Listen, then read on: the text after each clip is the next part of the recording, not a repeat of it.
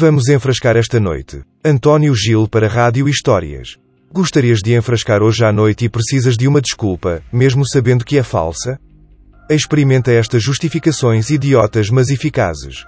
Alguém no Facebook disse ter bebido uma taça de vinho, um motivo totalmente sólido para fazeres o mesmo e até melhor, porque é só uma taça? Quem é tu a ponto de ficar só por uma? Ah bom, mas se te tornares um alcoólatra, será claramente culpa das redes sociais. Ou do governo. Ou de quem inventou os computadores. Definitivamente nunca será culpa tua.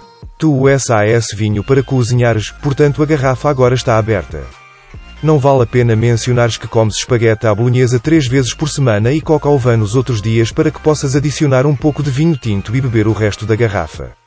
Leste um estudo que dizia que o álcool é bom para ti. A cada dois meses, um estudo afirma que o álcool é bom para ti.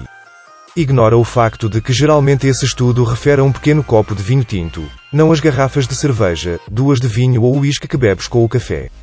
Também podes ter lido que o álcool é mau e, nesse caso, deves dizer que não aceitas paternalismos nem das autoridades sanitárias nem da igreja, nem do Estado. O tua, teu parceiro está a beber, tu só lhe fazes companhia, pode parecer que estás simplesmente a ceder à tentação, mas na verdade estás a ajudar a consolidar o teu relacionamento. E bebendo evitas que o parceiro enfrasque demais, fazes isso por amor, portanto, porque ele, ela beberia a garrafa toda de uísque se tu não deitasses abaixo mais de metade dela.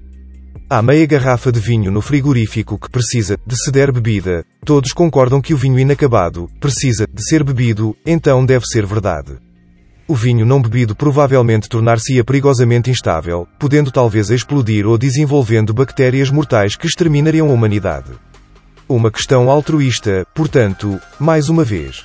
Tiveste um dia de merda, de tédio ou mesmo dia excelente, o álcool é uma ótima maneira de descomprimir depois de um dia difícil ou de comemorar um dia realmente bom.